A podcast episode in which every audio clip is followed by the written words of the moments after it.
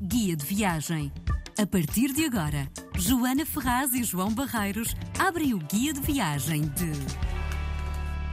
Pedro Bicudo, viva Pedro! É um prazer ter-te aqui neste guia de viagem. Pedro Bicudo, uh, enfim, os ouvintes conhecem, tem estado connosco no Café Americano, que retoma agora as suas emissões. Pedro Bicudo, uh, jornalista uh, que vem dos Açores originalmente, mas teve parte da sua vida, estiveste no, nos Estados Unidos onde ainda tens casa, não é? Exato. Eu continuo a viver entre Washington e Lisboa e às vezes paro nos Açores. As pessoas identificam-me como açoriano. Uh, o que é uma coisa boa também. a, pronúncia, a pronúncia ainda está aí. É, a pronúncia está e continua, porque é identitário para mim. Aliás, eu não consigo estar em lugar nenhum que as pessoas não me identifiquem com pronúncia. Nos Estados Unidos tenho uma pronúncia, eles dizem que é mais afrancesada. Uhum. Uh, bom, e, e, talvez francês seja a única das línguas que eu falo que não tem pronúncia, uh, ou que tem uma pronúncia mais parisiana. eu tinha seis anos de idade e meu pai obrigou-me a aprender francês um desastre, foi traumático. Os meus amigos estavam a jogar futebol, vamos, falta um, vamos jogar. E, e eu estava l'article partitif, le passé composé, Victor oh. Hugo. Uh, e foi uma coisa dramática. Bom, mais tarde acabei na América. Um açoriano tem mais dificuldade em aprender francês? São um, um sotaque e uma língua que não se dão? Uh, não sei. Uh, Ou será no... ligação que existe entre os Açores e, o... e os Estados Unidos, se calhar, não? Torna Bom, mais fácil. Há, há aqui duas questões. Primeiro, os sons de, de, e a pronúncia. No caso dos micaelenses, aquilo que se assume sendo com pronúncia açoriana é predominantemente a pronúncia dos micaelenses. Há nove ilhas, cada uma tem uma música diferente. Uh, e, de facto, o francês, os sons franceses estão mais em sintonia com os sons da pronúncia micaelense. Uh, os terceirenses, por exemplo, têm uma facilidade extraordinária em falar inglês. Uhum. Agora, a Joana disse muito bem, mas essa coisa da ligação à América, sim, bom. Facilita, ajuda. Ajuda muito. Aliás, os primos, os irmãos, os amigos, a nossa própria experiência. Uh, não há um açoriano que não tenha essa, esse lado uh, americano. E eu sou suspeito para falar nisso. Aliás, eu tenho as duas nacionalidades, embora nunca, confesso, eu nunca imaginei que um dia ia viver para a América. Eu uhum. pensava-me sempre algures para o outro lado, aqui para o lado europeu. Mas pronto. Estudaste, em, estudaste em Coimbra? Estudei em Coimbra, uh, estudei nos Açores, uh, estudei em Boston e agora estudo em, em Lisboa. Uh, por uns tempos? Por uns, sim, mais, mais um ano e meio. O doutoramento é, é, é trabalho pesado. Joana, tens curiosidade em saber coisas sobre o destino a que o Pedro nos vai levar hoje? Tenho bastantes, até porque é um daqueles destinos que está sempre lá, mas acho que há muitas pessoas que de facto conhecem bem. Bom, destino, Canadá. Eu tenho uma fantasia enorme pelo Canadá, embora viva nos Estados Unidos. Uh, o Canadá é, é, digamos, é, um, é uns Estados Unidos 2.0, talvez como o Brasil é um Portugal 2.0 passe a situação atual que é delicada. Eh, o Canadá tem não só uma Constituição extraordinária, é um país extraordinário a nível das pessoas, das culturas, da multietnicidade, eh, inclusivamente o modo como eles conseguiram integrar eh, os nativos dentro da, da, da cultura e da, até mesmo do empoderamento político. Tem um lado europeu muito forte, no Canadá tudo, não é apenas no Canadá Atlântico, uh, e eu diria que para mim, se eu tivesse que escolher, se pudesse escolher um país de onde vivia, uh, seria o Canadá. Porque é seguro, porque é verde, porque é civilizado. Tudo isso, Joana. Porque é bonito, porque é, é, é, tem desafios, porque é um país de descoberta, porque é um país novo, onde tudo está quase a acontecer, porque é um país onde nós nos sentimos em casa nós europeus sentimos em casa no Canadá uh, e porque é um país onde, onde aprendi muito ao viajar por lá. Tenho aqui só uma curiosidade, desculpa, João. Quando. Ah, eu acho que é uma tendência, eh, pela parte dos, dos americanos, dos Estados Unidos, de brincar muito com o Canadá. Gozam muito com os canadianos e fazem muitas piadas sobre as suas peculiaridades. O que é que tens a dizer sobre isso? É, Bom, há assim muita, muita diferença entre eles mesmo? Há, há grandes diferenças. Uh, primeiro, é quase a piada do português no Brasil, é a piada do, do, do canadiano na América. Uh, e vice-versa. Agora, o que é extremamente ofensivo é interpelar um canadiano como um americano aí eles ficam, reagem muito negativamente. É quase como tratar um português como um espanhol, é dizer, hum. oh, vocês são parte de Espanha. Pois. Um, portanto, essas, essas proximidades e essas, eu diria, esses antagonismos uh, são vividos. também é importante perceber que o Canadá e os Estados Unidos têm uma história de conflito, sobretudo numa fase inicial, na fase colonial, muito intensa. Por exemplo, a ideia dos escalpes é uma ideia que vem exatamente dessa luta de fronteira em que uh, as tribos índias eram chamadas a fazer alianças quer com os ingleses, quer com os franceses. E a prova de que tinham, uh, de facto, feito valer a sua Era arrancarem-lhes o escalpo. Era arrancar o escalpo e trazer como prova. Portanto, uhum. desde esse tempo, e ainda hoje nas zonas de fronteira, uh, há ali por vezes alguns antagonismos. Agora, não há dúvida nenhuma que são países amigos, são países aliados, são países que têm estado juntos ao, ao longo do tempo uh, e até certo ponto são países que se observam um ao outro para tentar perceber até que ponto a resposta de um é válida para o outro. Eu notei uhum. isso agora, por exemplo, no tempo da pandemia. Os canadianos andavam constantemente a estudar os americanos e os americanos a estudar os canadianos, a ver se as respostas canadianas eram melhores, eram mais eficazes perante essa questão da, da pandemia. Eu, eu, só conheço Toronto e senti muito que estava numa espécie de Suíça da América do Norte. Não sei se isto é válido. Uh, achei. Realmente a sociedade é tão múltipla, é tão multicolorida que faltou-me ali. É certo, a história é muito mais recente do que a história dos países europeus, não é? Claro. Faltaram-me referências. Uh, sendo, bom, Toronto, há quem diga que Nova York não é a América. Eu diria que Toronto, embora seja Canadá, são 10% dos canadianos, eh, mas Toronto. Eh, é muito particular. É muito particular. Quer dizer, eu acho que quando nós saímos de Toronto, quando nós começamos a, a, a viajar pelo país, à deriva, autenticamente, aí nós apercebemos primeiro da imensidão. É um país enormíssimo, gigantesco, e depois com um, um norte frio, um norte ártico, eh, de, de uma é, é tão estranho uh, que, que, necessita de facto de se passar por lá fisicamente e perceber as pessoas que lá estão e de perceber inclusivamente porque é que existe uma nação inuit que está ao norte e que às vezes nem, nem sequer se diz que é Canadá. Eles próprios não se identificam como canadianos. Portanto, essas identidades múltiplas, essas nações, estas primeiras nações continuam vivas no Canadá. E é este Canadá de diversidade, de, de, de profundo apego ao que é matricial desde o início, antes da chegada do branco, que faz com que aquele país seja de facto diferente. Eh, eu acho que há muita coisa no Canadá a esse nível que nós poderíamos também eh, procurar valorizar. Pois lá está. Desculpa, João. Pegando no que estavas a dizer, eu acho de facto as pessoas conhecem Toronto, Vancouver e pronto. Mas o Canadá é tão mais, não é? Tu olhas para o mapa e aquilo nunca mais acaba. Portanto, tu estás-me a criar uma vontade enorme de comprar uma passagem, chegar lá, alugar um carro e percorrer aquilo assim. Joana, eu não poderia recomendar mais ou melhor. O Canadá é um destino extraordinário uh, e, e que tem outra mais-valia. É um Canadá onde existem imensos portugueses. Imensos não só em termos de concentração, há muitos em Toronto, aliás, nas áreas uh, limítrofes de Toronto, mas há, há portugueses em todo o lado no Canadá, nos lugares mais díspares. Uh, desde o White Horse no, no Yukon, no norte, uh, uh, Kitimat, uh, Prince Rupert, no, no, no, Perdido, ali na, na, British Columbia, no norte, Vancouver. A propósito, não se leva namorados para Vancouver ou namoradas. Porquê? Dá mau resultado. Porque há lá, há lá. Há, há muitas, sim, ah. e muitos, mas sobretudo porque dá casamento normalmente. Vancouver é tão bonito, tão bonito, é um paraíso tão incrível que as pessoas ficam olha, passam-se. Vancouver é do outro lado da, do Canadá. Vancouver é do Pacífico e, eh, aliás, junto a Vancouver. Vancouver, imagina, é uma cidade que fica entre uma baía lindíssima e montanhas, algumas delas ainda com, com cobertura de, de neve no topo.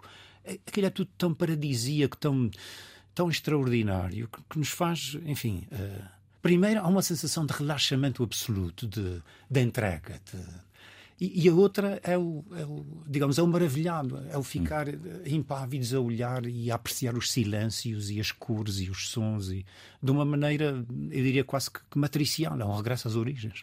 Pedro, eu tenho mil perguntas para te fazer sobre o Canadá, até porque realmente nós falamos muito dos Estados Unidos e falamos muito menos do Canadá aqui. Sim, sim, é um desconhecimento. Uh, mas, mas, sim, mas temos que organizar aqui a nossa viagem, porque este guia de viagem é um guia que na RDP Internacional eh, fazemos para ajudar aqueles que querem ir ver ou, ou se não puderem ir ver, estão a vê-lo pelos teus olhos.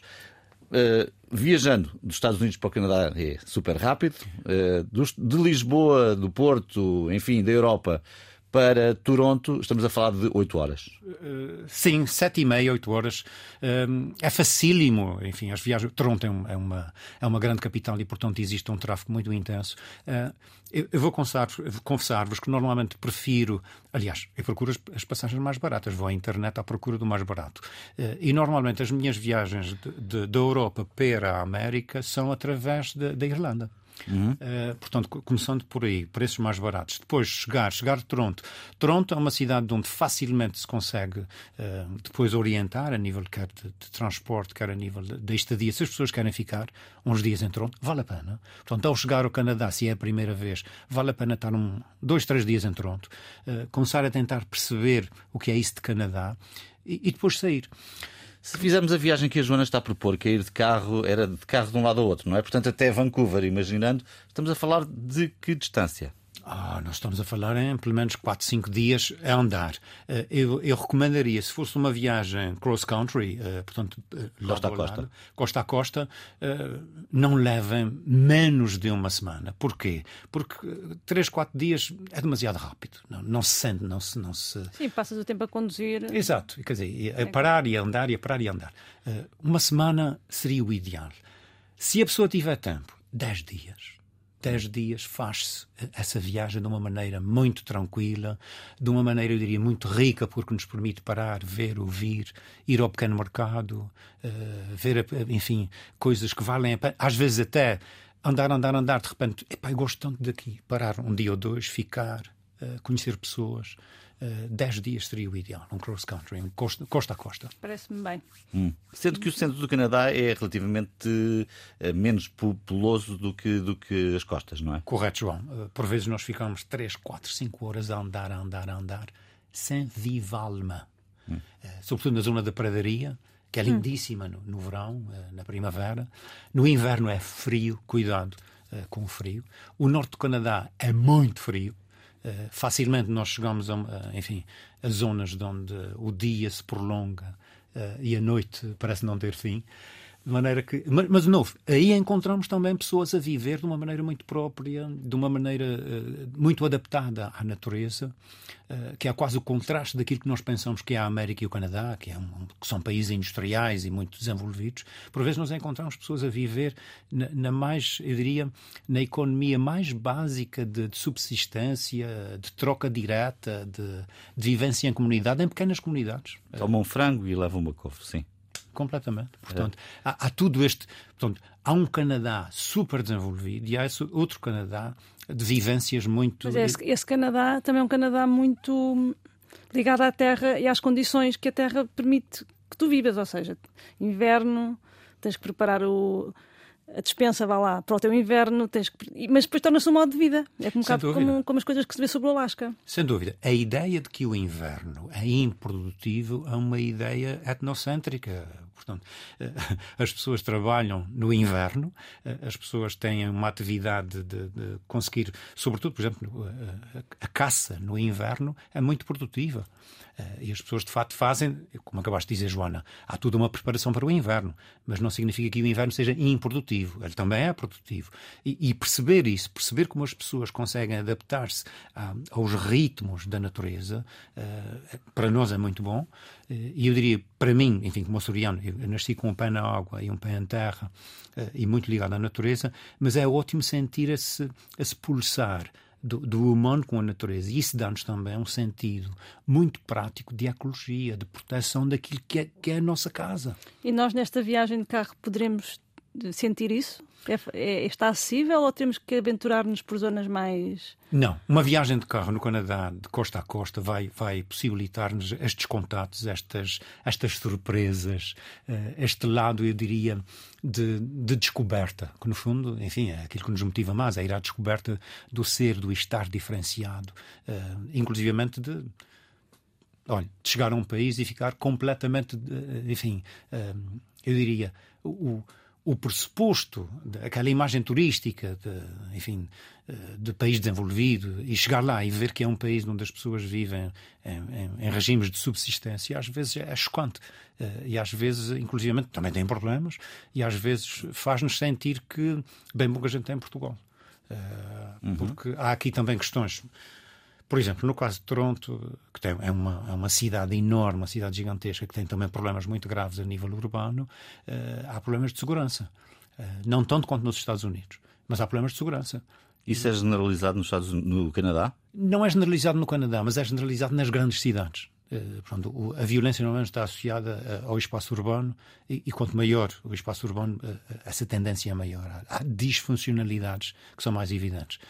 E é muito bom viver em Portugal, em parte por causa disso. Quer dizer, nós ainda temos um país bastante seguro. Uhum. Estás a ver? Agora desmistifiquei uma das minhas ideias mais enraizadas sobre o Canadá. Que era muito seguro. Extremamente seguro. Não é muito seguro. Dos países mais seguros do mundo. Sim, é seguro, de novo. Eh, quando nós estamos em, espaço rural, quando nós estamos na pradaria, quando nós estamos até mesmo na. Enfim, na, na, eu estou a imaginar as montanhas rochosas a atravessar da pradaria para o, o a, a British Columbia, para o Pacífico as pessoas têm ajuda, se houver um problema, as pessoas vão ajudar, as pessoas vão, vão participar, vão. Agora, Toronto tem áreas que são muito delicadas, Montreal tem áreas que são muito delicadas, quer dizer, e, e, é importante também perceber essa. Enfim, não há lugares perfeitos, não há paraísos, uh, mas as cidades. Mas o grandes... Canadá está muito próximo disso para ti, não é? Bom, o Canadá está muito próximo uh, daquilo que é a minha fantasia de um país perfeito. Sim. Embora eu tenha também pelo norte da Europa, uma norte da Europa, Austrália, há, há, países novos que têm de facto uma estão à espera de ser descobertos, mas descobertos para nossa, pela nossa viagem, pela nossa ida aos lugares. Hum.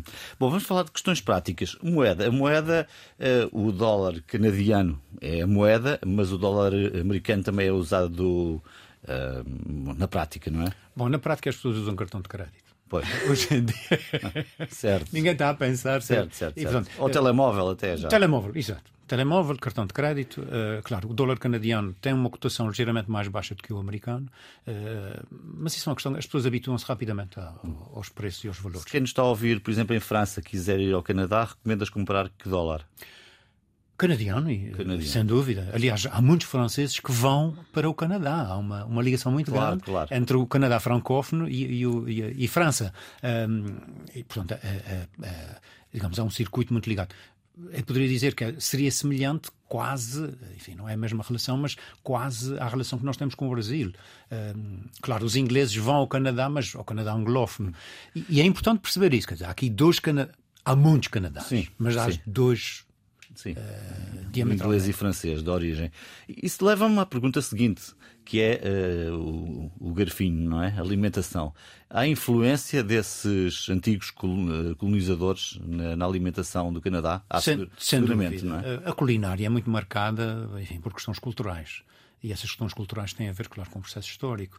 Uh, existe ainda alguma referência, uh, portanto, aos povos nativos e, e àqueles que continuam a ser, enfim, os primeiros povos. Mas a grande maioria da culinária, hoje em dia, eu diria que, infelizmente, ela também se tornou massificada. E para comer comidas típicas, únicas do lugar, há que fazer algum esforço nesse sentido. Eh, mas existem. Eh, existem pequenos restaurantes com, com comidas, eh, enfim, típicas. Agora, não seja surpresa chegar e, e às tantas procura-se, procura-se e encontra-se um restaurante italiano ou um restaurante, até um português, em Toronto, Sim. por exemplo. Sim. Uh, ou em Montreal. Bom, mas o que, é que, o que é que poderíamos ir ao Canadá? Não sei se das tuas várias. Não estamos a falar de uma viagem, estamos a falar de várias viagens ao Canadá. Certo. O que é que mais exótico tu comeste lá? Bom, o de mais exótico, eu, eu comi uh, viado, que uh, era uma coisa, e, aliás, não, não é comum comer-se, viado. uma carne, eu normalmente não como carne, mas, mas quis provar e, e, e gostei. é uma carne, eu, eu diria, ligeiramente mais, mais consistente, muito saborosa, porque bem preparada. eu normalmente com uma carne mal, uh, mal, mal, cozida e, e, é uma carne macia, claro, acompanha com vegetais, uh, mas é uma carne que se faz com alguma frequência no Canadá. O viado come-se com alguma frequência no Canadá. Uh, agora, não é o prato típico do Canadá. Certo. É poutine, é o prato típico, é um dos pratos típicos, não é? É sim. aliás, essa questão dos pratos típicos na América ou no Canadá é muito regional. Sim. Porque são países muito grandes. Exatamente. Se eu estiver no Canadá francês ou em Montreal, por exemplo, vou ter um tipo de, de, de comida, uh, vou para Toronto, muda tudo completamente, mas se eu for para a pradaria, já, já é um tipo de comida diametralmente oposto. Já nem falando indo para o norte, para os Inuit. Ou, Sim. Uh, aí as coisas... Esse prato que falaste é o quê, Joana? É uma mistura, é uma espécie de um prato que leva batata frita, carne por cima, queijo. É assim uma coisa hum, aparentemente. Exato. Eu pessoalmente, diria, mas... é, é, bom, é estranho para o nosso paladar.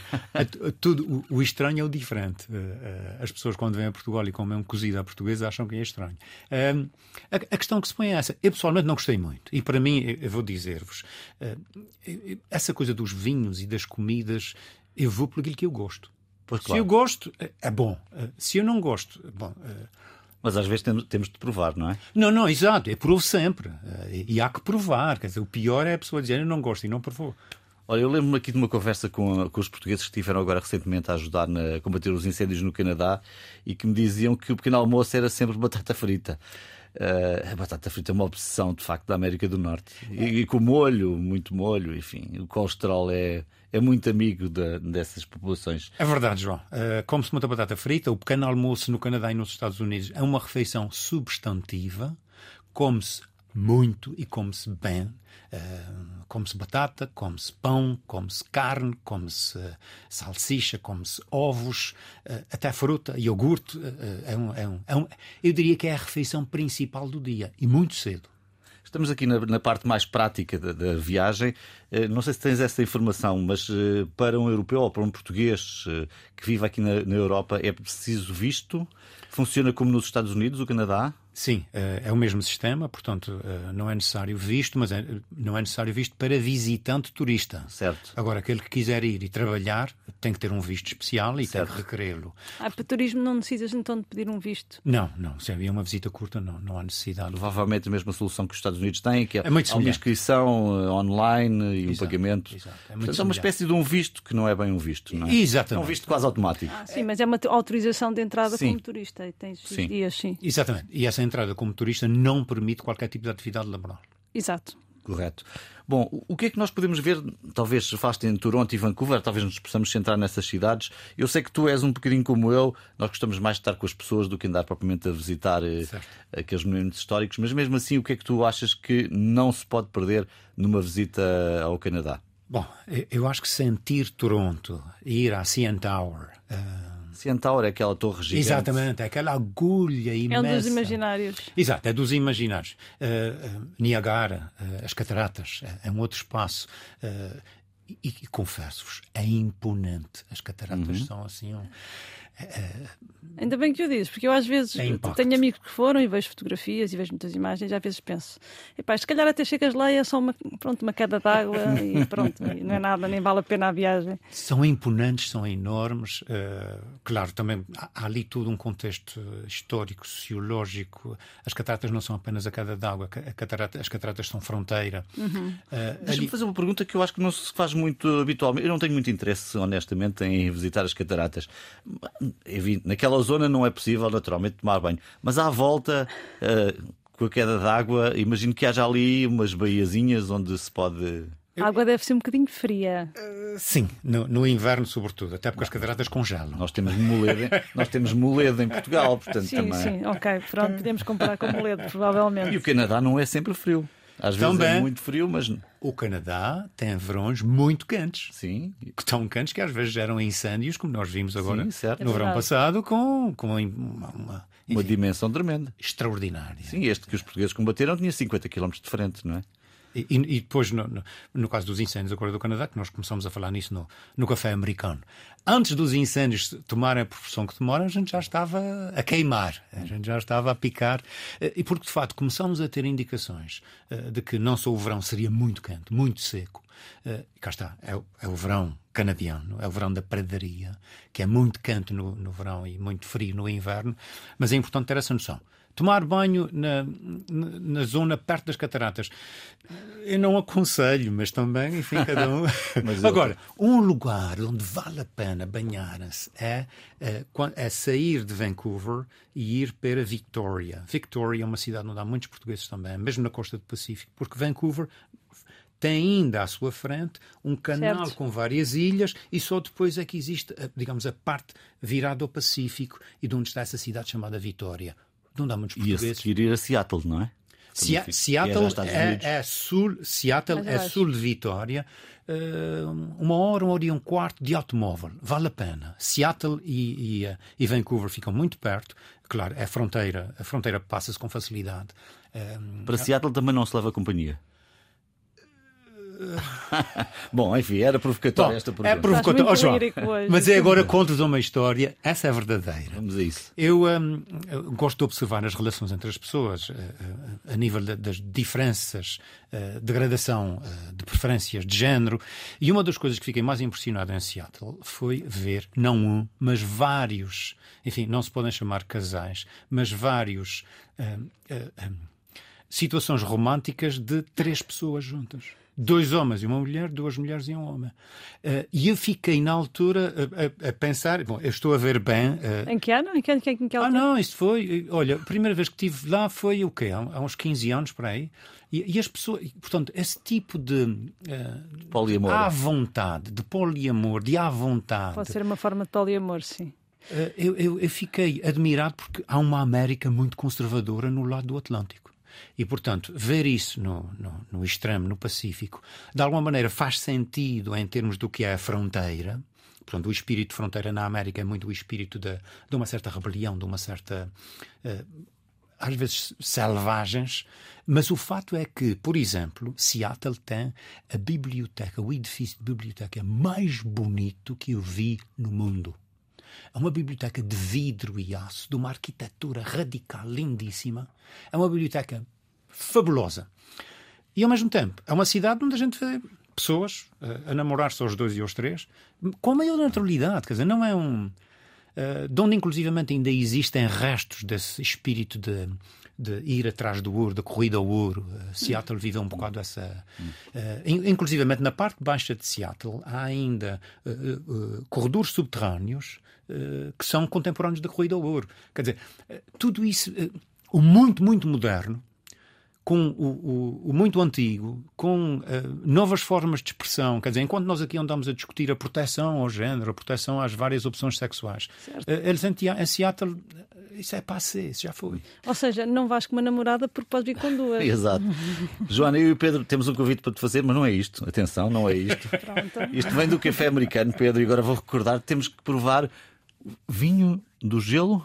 Vinho do gelo, exatamente, cá está. Nós falamos muito em cataratas do Niagara, mas há uma zona do Niagara que é uma zona muito rica em termos de, de vitivinicultura e de onde há muitos portugueses e de onde eles desenvolveram um, um sistema de, portanto, como o verão é intenso, mas é curto, passa rapidamente ao inverno e eles às vezes não apanham a uva ainda no verão, no tempo da vindima, e deixam para apanhar depois, já no inverno. A uva congela.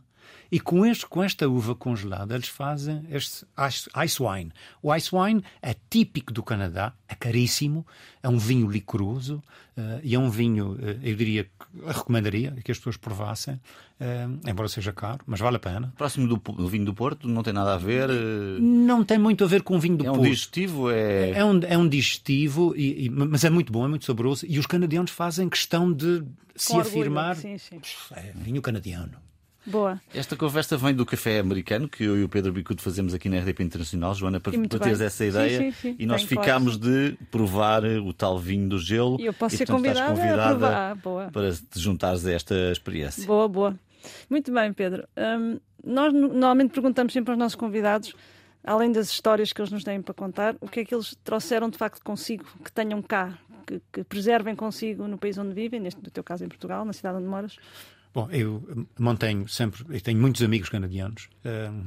já agora contas uma história. O, o, quando eu estava na universidade em Boston a fazer mestrado em jornalismo de televisão, tinha amigos, tinha colegas canadianos. Uh, e no inverno, Boston é frio, é gelado.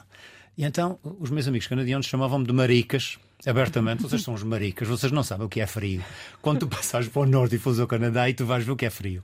Uh, bom, o, que é que eu trago do Canadá? Eu trago do Canadá uh, essa imagem de que uh, há, há, soluções positivas na, na, existência, de que os seres humanos conseguem, de fato, uh, ultrapassar grandes problemas e ultrapassá-los de maneira plural. Não há uma solução, não há uma via.